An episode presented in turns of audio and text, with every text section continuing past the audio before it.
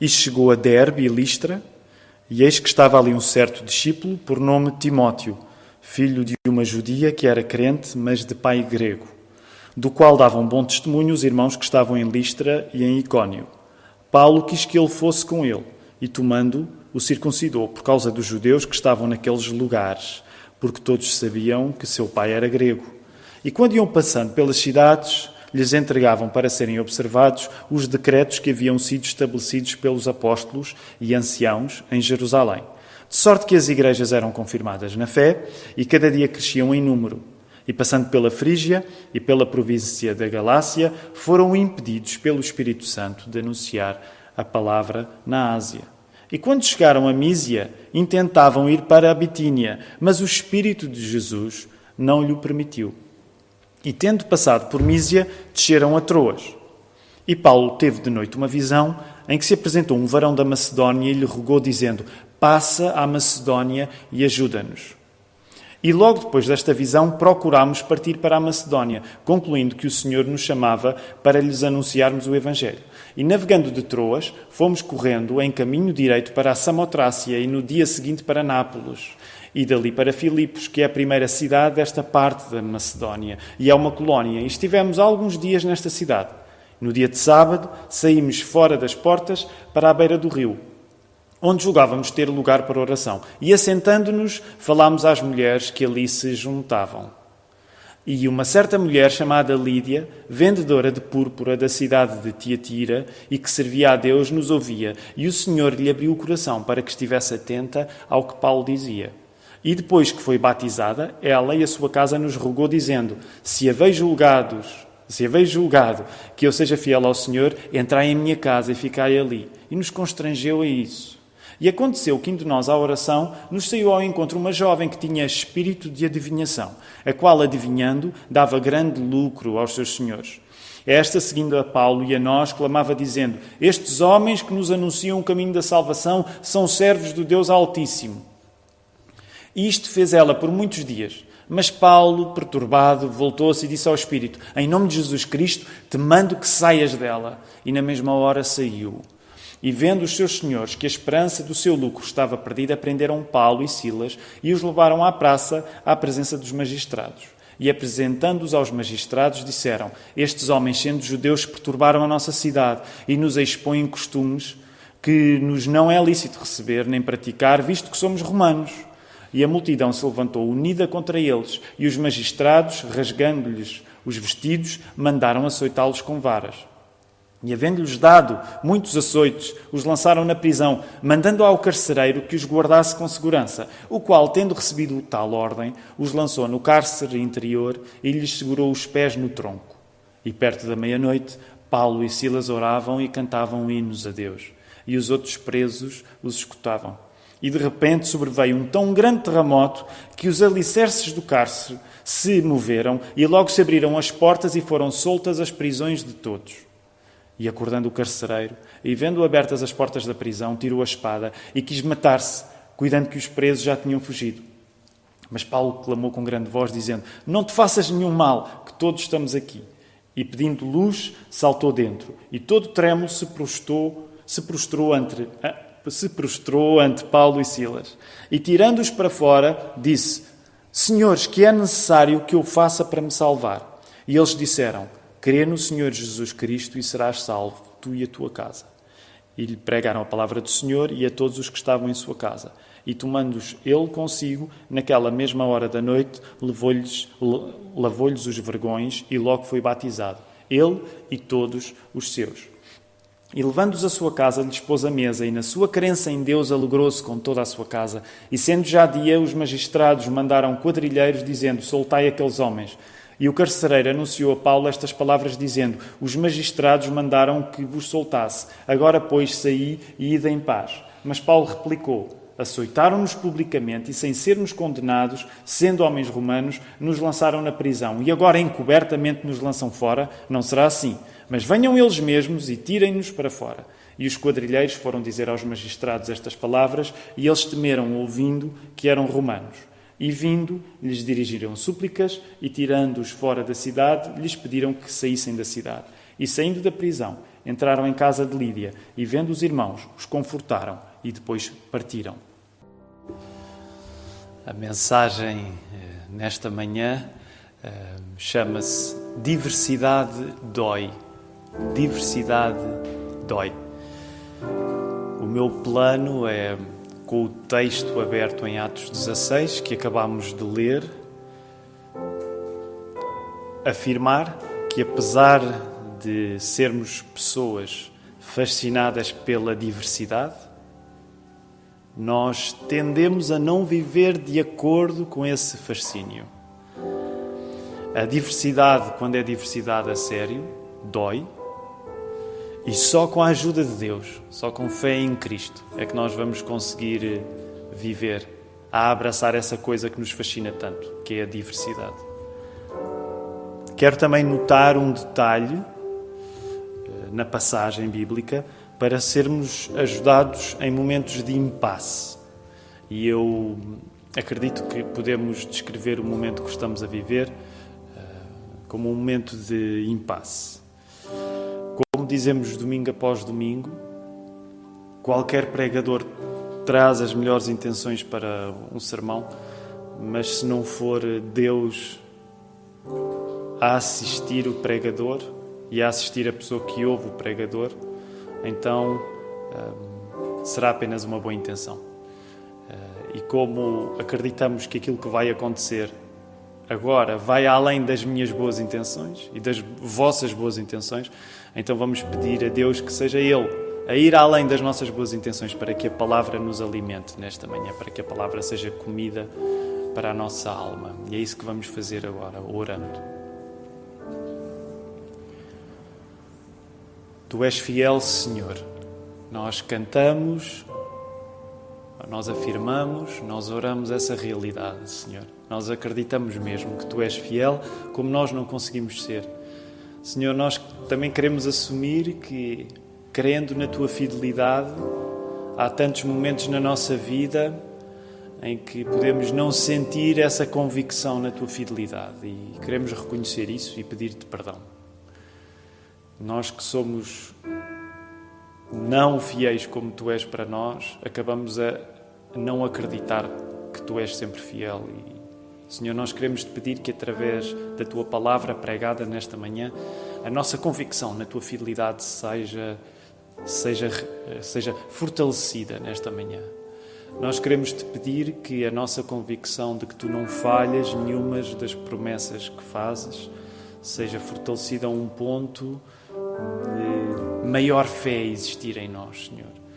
Nós queremos pedir-te que tu abras nosso, os nossos olhos para este texto. Ainda hoje, ao lermos o texto bíblico acerca dos caminhantes em Emaús, nós sabemos é possível andar muito e ter os olhos fechados. E nós queremos pedir que tu abras os nossos olhos, Senhor, nesta manhã, para que o nosso andar seja com visão clara. Senhor, Permite que Jesus se revele a nós através do Espírito Santo nesta manhã. Guia as minhas palavras, porque é isto que nós queremos enquanto igreja. Queremos mais de Jesus. Jesus é tudo para nós. Nós precisamos ainda mais deste tudo que Ele já é para nós, Senhor. E que seja isto que esteja a acontecer. É isso que eu te peço. Em nome dele, do nosso querido Senhor, que amamos, que seguimos, Jesus Cristo. Amém. Então vamos voltar até ao texto bíblico.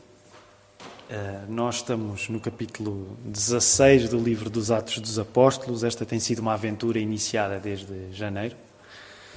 Uh, e a este ponto do livro dos Atos dos Apóstolos, nós já vimos que a história de Jesus não muda quando é contada a judeus e não muda quando é contada a não-judeus. Mas apesar da história de Jesus não mudar, o enquadramento muda. Sucintamente, podemos dizer que quando Paulo prega aos do judaísmo, ele vai enfatizar que Jesus é o cumprimento de todas as promessas que aqueles judeus tinham já no Velho Testamento. Quando Paulo prega aos não-judeus, vamos usar o termo que a Bíblia usa, gentios, os não-judeus, quando Paulo prega a gentios, ele enfatiza que, por bem intencionadas que sejam as religiões desses gentios e que ele conhecia à medida que viajava, por bem intencionadas que fossem essas religiões, elas deixavam-nos longe do verdadeiro Deus. Portanto, o Evangelho não é pregado numa lógica de esfregar na cara dos ouvintes que supostamente não são inteligentes para compreender essa mensagem. Não. O Evangelho é pregado sugerindo que as religiões sem Jesus acabam por nem sequer conseguir cumprir os seus melhores objetivos deixando essas pessoas que creem nas várias religiões que o apóstolo Paulo ia conhecendo à medida que viajava pelo mundo mediterrâneo, deixando essas pessoas mais longe daquilo que elas queriam em relação às suas próprias convicções. Acho que podemos dizer desta maneira: quando o Evangelho é pregado, nós vemos isso no livro dos Atos dos Apóstolos, quando a história de Jesus é partilhada, os ouvintes não são tomados como tolos. Deixem-me usar a expressão, não são tomados como parvos mas são respeitados ao ponto de poderem compreender como as melhores intenções deles ficam pelo caminho sem Jesus. Como nós, dois mil anos depois, aqui na Igreja da Lapa, em Lisboa, temos basicamente a mesma tarefa dos cristãos no livro dos Atos dos Apóstolos, cumpre-nos ter a mesma atitude, que é não esfregar uma verdade óbvia que os não crentes ainda não perceberam. Não é essa a nossa postura quando falamos na história de Jesus. Nós não estamos a esfregar uma verdade óbvia que a pessoa que não crê em Jesus ainda não percebeu. Mas nós tentamos demonstrar que as convicções das pessoas que ainda não conhecem Jesus, por boas que sejam, elas não concretizam os seus próprios objetivos sem Jesus. É essa a nossa atitude, porque é a atitude que nós já encontrávamos no apóstolo Paulo. Logo, hoje, com o texto aberto em Atos 16, eu gostaria de eh, seguir essa atitude de Paulo e dizer que, apesar de nos fascinar a ideia de diversidade, e eu acho que posso fazer esta generalização esta manhã, nós, em grande parte, somos em 2020, no Ocidente, no chamado mundo ocidental, somos uma cultura fascinada pela ideia de diversidade. E isso não é mau, isso é uma boa intenção acerca da nossa cultura, mas uh, reconheço que, por bem intencionado que seja o nosso fascínio pela ideia de diversidade, nós sem Jesus não vamos conseguir cumprir esse, esse desejo de sermos pessoas que respeitam e que amam a diversidade. É fácil nós, enquanto cristãos, cultivarmos, mesmo que sem intenção, um espírito de arrogância diante de quem ouve a palavra de Deus. Mas esse é o caminho que nós, enquanto Igreja da Lapa, não queremos seguir. O que nós queremos, enquanto Igreja da Lapa, é fazer a mesma coisa que o apóstolo Paulo fazia. Portanto, nós, enquanto cristãos, não partimos do princípio que se tu és não cristão e nos estás a ouvir, algum, uh, uh, algum problema há com o teu cérebro por ainda não acreditares em Jesus. Não é essa a nossa abordagem. Mas nós, de facto, queremos sugerir-te, se tu ainda não tens fé em Cristo, queremos sugerir-te, porque é essa a nossa convicção, que as melhores coisas em que tu acreditas, mesmo não sendo cristão, as melhores coisas em que tu acreditas, elas não são realidades sem Jesus entrar em cena. Portanto, os melhores valores que tu possas ter para que eles sejam, para que esses valores que tu tens correspondam de facto à sua excelência, tu precisas de Jesus. E é por isso que nós estamos a pregar a, a história de Jesus. Da mesma maneira que o apóstolo Paulo pregava, nós queremos pregar também. Vamos voltar até ao texto, nós temos sempre dito isto. Uh, nós estamos a fazer um estudo do livro dos Atos dos Apóstolos. O livro é muito vasto, portanto, não dá para estarmos em todos os detalhes. Estamos a tentar captar a dinâmica global. E no capítulo 16, eh, a minha tentativa nesta manhã vai ser ir para aquilo que está a acontecer, sobretudo na cidade de Filipos. Apesar de naquele tempo ainda não existir a distinção entre continentes que nós hoje temos, o facto é que no início daquilo que chamamos a segunda viagem missionária de Paulo, é aí que nós estamos, Paulo entra na Europa ao chegar a Filipos. É nesta segunda viagem missionária que o trajeto será eh, nas sobreposições dos continentes, entre a Europa e Médio Oriente, roçando na Ásia quando visitar Éfeso. Agora o, o foco é sobretudo a Macedónia, nas três cidades de Filipos, Tessalónica e Bereia. E o padrão aqui, nesta fase do livro dos Atos dos Apóstolos, já não será tanto, por exemplo, no capítulo 16, a partir de pregações públicas, mas a partir de conversas pessoais. Então, os encontros que Jesus vai ter com as pessoas em Filipos não são tanto a partir de pregações públicas, mas de conversas pessoais uh, que Paulo vai ter. O plano não era exatamente este. Este não era, como, como, como, nós vimos no início do capítulo 16, este não era propriamente o plano, mas o texto bíblico diz-nos no verso 7 que o Espírito de Jesus assim encaminhou Paulo e Silas impossibilitando que eles entrassem na Bitínia, vemos aí no verso 7, e orientando através de um sonho para a Macedónia, encontramos aí no verso 9. A segunda viagem missionária de Paulo também é a prova de que, por boa que seja a vontade de fortalecer a fé dos que nós já evangelizamos, o Espírito Santo pode sempre orientar a Igreja para além daquilo que a Igreja prevê. O tipo de detalhes que Lucas, Lucas é o autor eh, do livro dos Atos dos Apóstolos. Hoje já lemos um excerto também do Evangelho de Lucas. Eh, o tipo eh, de detalhes que Lucas, o autor dos Atos, que a partir de agora, é curioso, vejam aí no verso 10, pela primeira vez nós temos um plural, nós, não é? O que significa que Lucas fazia parte, fez parte da ação que está a descrever. O tipo de detalhe que Lucas dá acerca das viagens marítimas revela-nos que ele era um homem que gostava muito do mar. Essa é uma coisa que todos os comentadores afirmam quando estudam o livro dos Atos dos Apóstolos. Lucas gosta do mar. Aliás, nós podemos eh, dizer Jesus também gostava muito do mar, não é? apesar de ter sido um homem que apareceu a Paulo na visão noturna que ele tem no verso 9, é uma mulher que primeiramente se converte em Filipos, Lídia. E podemos dizer que ela era da indústria da moda. Aparentemente, na ausência de uma sinagoga em Filipos, a casa da adoração do judaísmo, seria junto ao rio, já nos arredores da cidade, que as pessoas teriam aí as suas práticas devocionais. É assim que um grupo de mulheres, de que Lídia faz parte, cruzar-se-á com Paulo. O texto mostra-nos esta mulher, Lídia, que viria da cidade de Tiatira, que era uma cidade conhecida pela produção de tecidos tingidos e o texto mostra-nos esta mulher, vinda de Tiatira, a ter o seu coração tocado pela pregação de Paulo.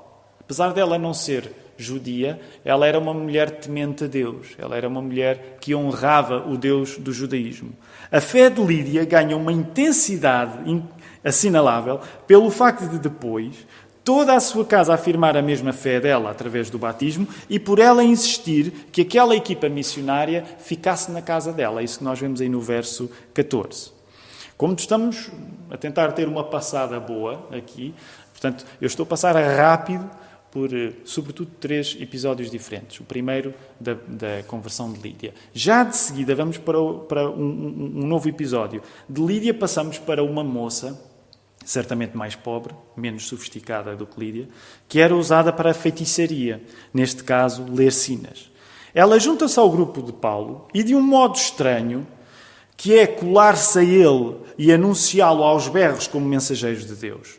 Apesar disto ser verdade, apesar de ser verdade aquilo que aquela uh, jovem bruxa estava a fazer, uh, não era feito, a verdade que ela estava a dizer, não era feito na lógica do Evangelho, mas era feito na lógica da feitiçaria à qual ela pertencia. O que vai levar Paulo a perder a paciência, acho que podemos dizer assim, e resolver o assunto expulsando o demónio da moça. E nós encontramos aí no verso 18 eh, esta parte. No grego original, sabemos que o espírito da menina era um espírito de Piton, porque a mitologia grega na mitologia grega, essa serpente, a serpente Piton, guardava o templo de Apolo no oráculo délfico e inspirava todas as mulheres devotas a este culto a lerem sinas. Não sei se repararam. Eh, aliás, como o pastor Filipe já mencionou hoje, fiquem sintonizados com, com a Igreja da Lapa, com a comunicação da Igreja da Lapa nas redes sociais. Uh, ontem nós postamos creio eu, no Facebook e no, no, Instagram, não sou eu que trato destas coisas, mas, uh, um, vamos dizer assim, um aperitivo. Ao sábado tentamos colocar um aperitivo para, para, para a mensagem de domingo. E não sei se viram, uh, a mensagem que partilhámos era precisamente Paulo uh, a expulsar o demónio desta moça, desta jovem moça. Alguém viu? Alguém viu essa imagem? Não sei se repararam no detalhe, que é um detalhe que a pintura que nós usamos para abrir o apetite para a mensagem de hoje eh, eh, mostra, que é à volta de, daquela moça está de facto uma cobra. Porquê? Porque eh, o espírito eh, era de facto o espírito identificado como o espírito de Piton. É? Portanto, temos aqui um choque que agora no livro dos Atos dos Apóstolos se vai tornar cada vez mais evidente entre o Evangelho, entre o cristianismo e as várias formas de ocultismo do mundo mediterrâneo. Esta moça estava presa à sujeição desse espírito, como presa estava à sujeição de quem a usava para fazer dinheiro. Apesar de não termos mais detalhes depois de desse demónio ter sido expulso, não é absurdo segundo a mesma lógica do que aconteceu com Lídia, calcular que ela também poderá ter feito parte da igreja depois disso. O texto não é explícito, mas pode ter acontecido. Na conversão de uma jovem vidente, vemos o embate entre o cristianismo e o ocultismo, que demonstra a diversidade porque não foi só uma mulher sofisticada da indústria de moda que é alcançada pela, pela graça de Jesus, é também uma jovem feiticeira. Portanto, a diversidade está a acontecer neste texto e vemos também o domínio do cristianismo sobre todos os poderes das trevas.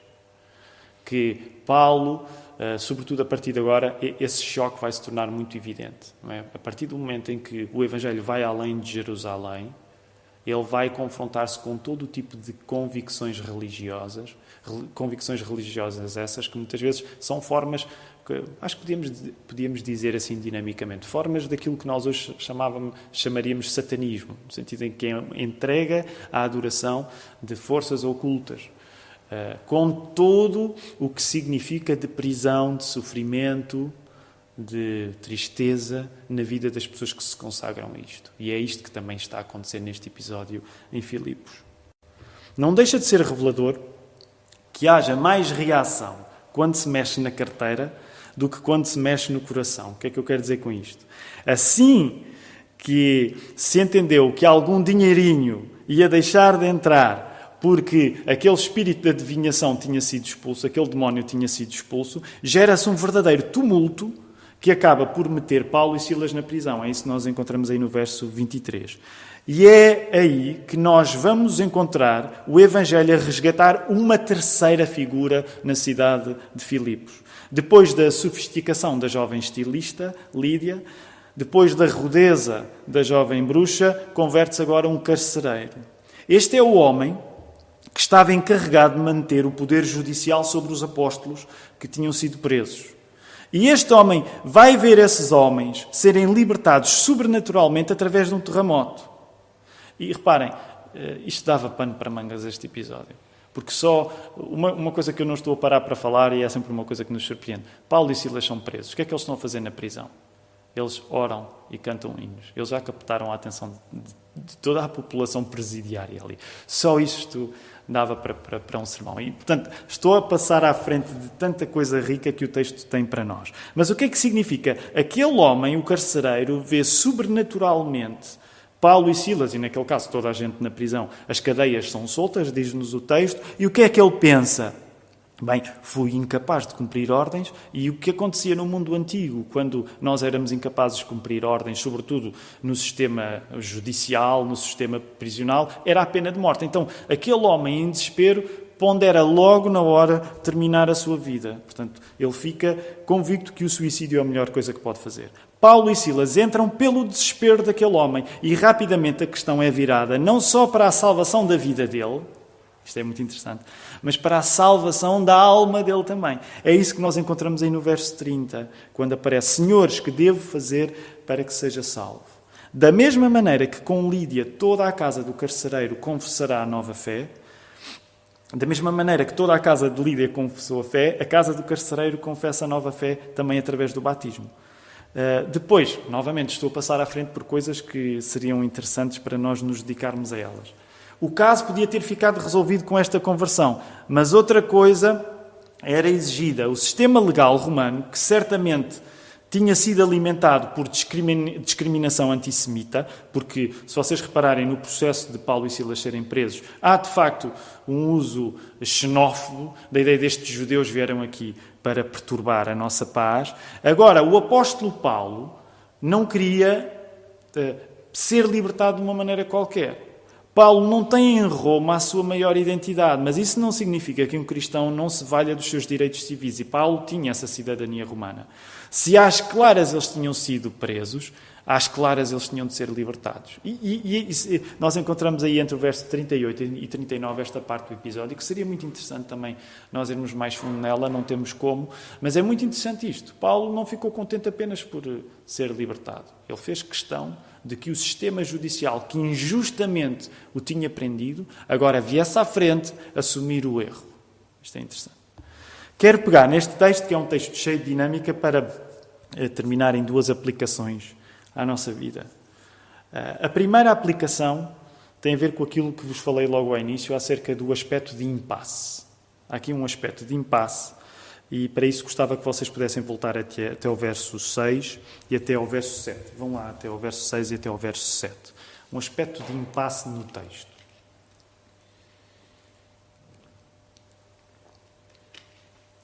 Nós vivemos um momento de impasse bastante diferente do impasse que está aqui no texto, na medida em que o impasse no texto bíblico é um impasse de haver uma expectativa de que os planos missionários fossem numa determinada direção e Deus impedir que assim acontecesse. Nós não vivemos bem as mesmas uh, circunstâncias, mas acho que podemos aprender com o princípio de impasse em Atos 16 e aplicar alguma coisa à nossa vida, na medida em que todos nós, acho que posso generalizar desta maneira, estamos a viver um momento de impasse em que as nossas expectativas foram eh, transformadas pela, pela crise, pela pandemia. Um, e é interessante porque aqui no verso 6 e 7, um, primeiro houve um impedimento e depois houve um encaminhamento. O impedimento é que eles não puderam ir para as partes do mundo mediterrâneo que queriam ir, mas depois o sonho vai reencaminhar, o sonho que o apóstolo Paulo tem. Um, e nesta primeira aplicação gostava de convidar-vos a, a considerar aqui algumas coisas. Só se percebe melhor o impedimento do Espírito Santo a partir do encaminhamento posterior para a Macedónia. O que eu vos quero dizer é: se depois, através da visão que nós encontramos lá no verso 9, eles não tivessem sido encaminhados para a Macedónia, provavelmente eles não teriam uma grande compreensão das razões por que não puderam ir para as zonas onde queriam ir. Portanto, quero aplicar este princípio à nossa vida nesta manhã, uh, dizendo-te isto.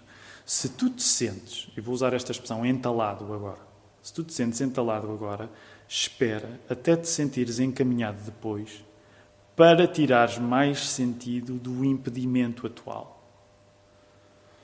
O que é que eu quero dizer com isto? O impedimento resolve-se com disponibilidade para o encaminhamento futuro.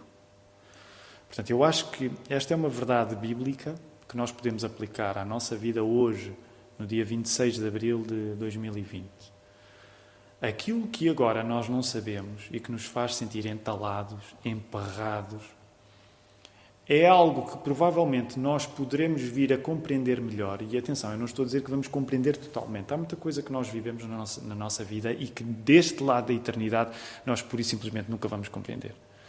Portanto, não quero dar a expectativa de que tudo aquilo que tu agora não sabes, um dia vais saber. Eu acredito que um dia vais saber quando estiveres na presença de Deus do outro lado da eternidade. Mas o meu ponto aqui é: é mais provável que aquilo que agora te impede de avançar e te deixa perplexo, te deixa surpreso, é mais provável que venhas a lidar com isso melhor, disponibilizando-te tu agora para seres encaminhado pelo Espírito Santo. Porque é essa realidade que nós encontramos na vida dos apóstolos. O impedimento resolve-se com disponibilidade para o encaminhamento, com uma atitude contínua de estar a caminhar. E já estão a ver onde é que eu vou querer chegar. De estar no ir. E isto é interessante.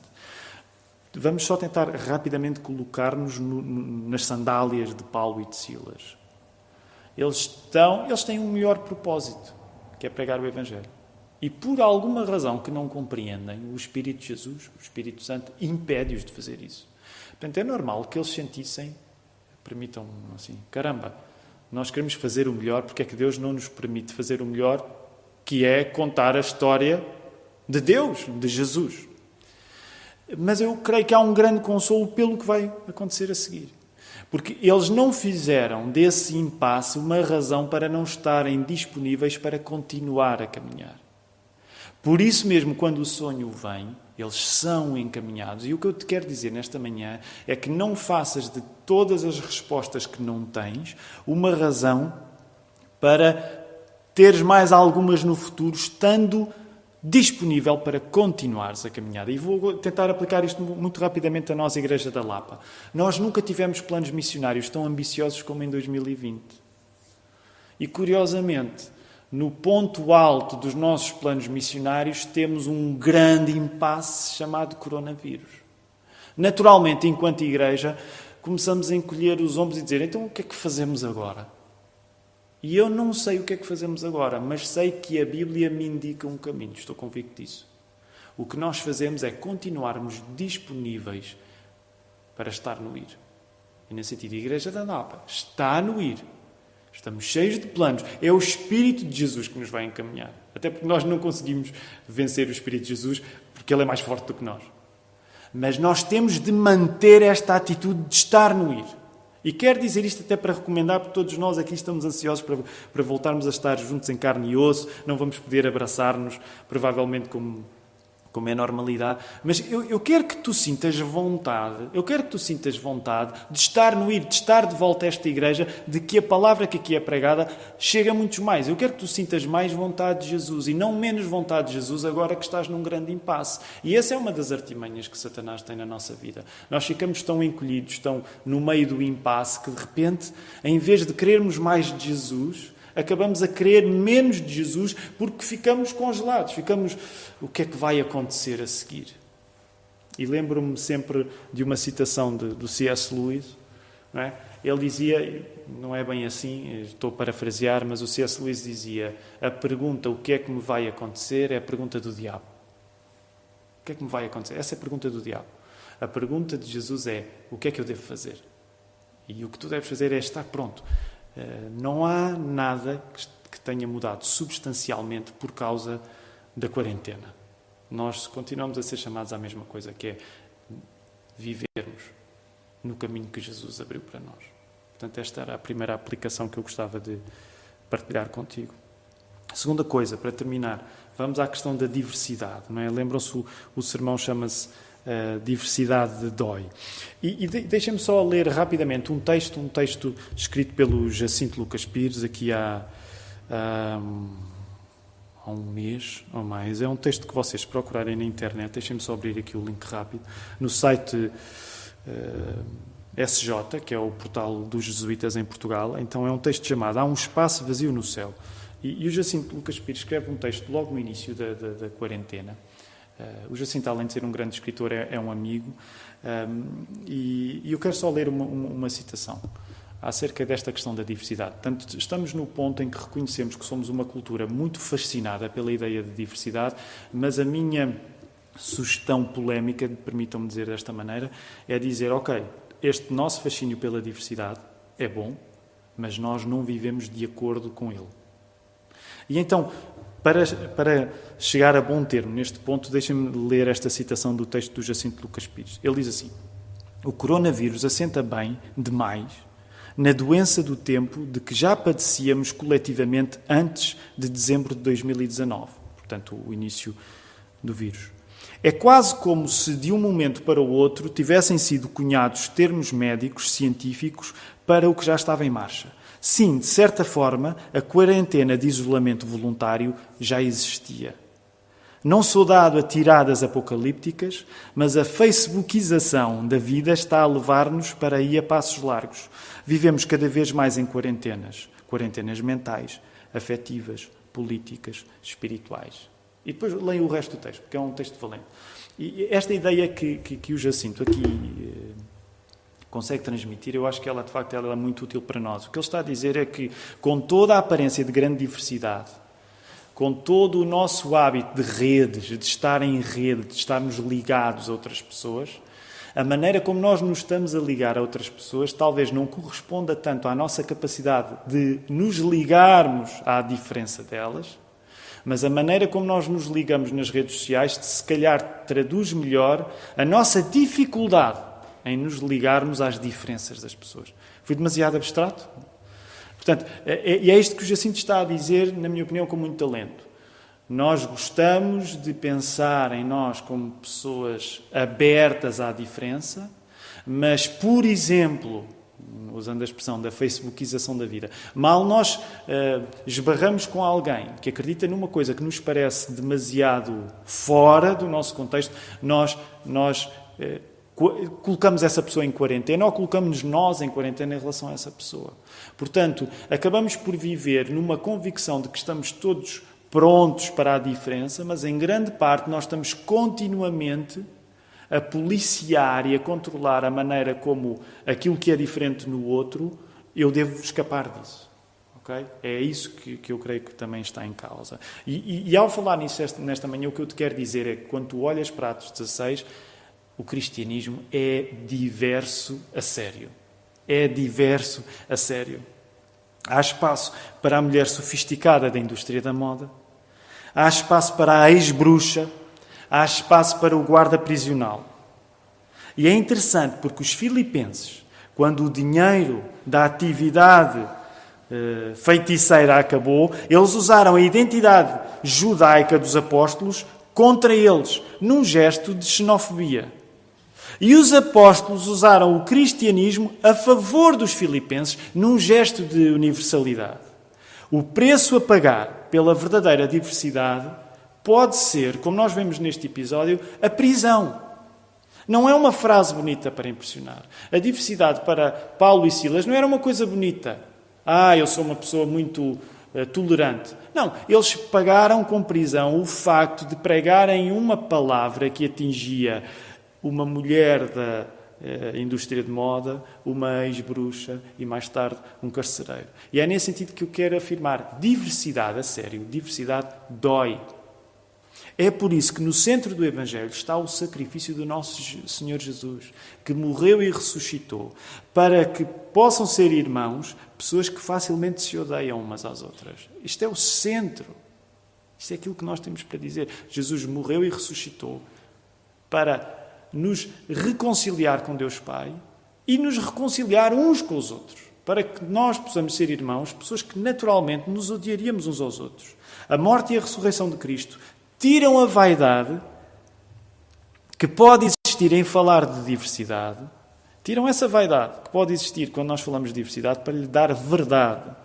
Creio que a facilidade com que hoje nós elogiamos a diversidade vem mais de uma presunção de sermos diversos, sem o teste da dor, da diversidade a sério, do que do seu produto real. E gostaria que, enquanto, deixa-me dizer desta maneira, enquanto Igreja da Lapa, nós preocupássemos menos com a montra, em elogiar a diversidade para, para ganhar cliente. Não, não quero ser demasiado ruim, mas sabem, isso é das coisas que acho que às vezes mais devíamos desconfiar. Quando nós vemos pessoas a afirmar ah, eu sou uma pessoa diversa, ah, eu lido muito bem com a diferença. Sabem que são as pessoas que menos me convencem. São aquelas que dizem que lidam com a diferença. Porquê? Porque a diversidade a sério dói. Ela significa um encontro com o outro e o encontro com o outro é exigente na nossa vida. É por isso que Jesus precisou de morrer e ressuscitar também. Logo, nesta manhã, eu gostaria que tu não cultivasses um tipo de diversidade para turista ver, um tipo de diversidade de montra, mas gostaria que tu acalentasses este verdadeiro milagre, porque é alguma coisa sobrenatural, que é o amor que nós podemos ter uns pelos outros, por causa do poder que Jesus nos dá através do Espírito Santo. Gostaria de desafiar-te a aprender com o exemplo da diversidade cristã em Atos 16. Uma mulher da indústria da moda, uma vidente, um carcereiro. Não vivas a diversidade de um modo vaidoso. Viva a diversidade de um modo verdadeiro, que é reconhecer que ela dói mas que através do Espírito Santo, por causa da morte de Jesus, por causa da sua ressurreição, nós não somos chamados a nada menos do que essa diversidade doída, mas real, e que nos traz grande alegria. Que a alegria de Jesus seja convosco também esta manhã.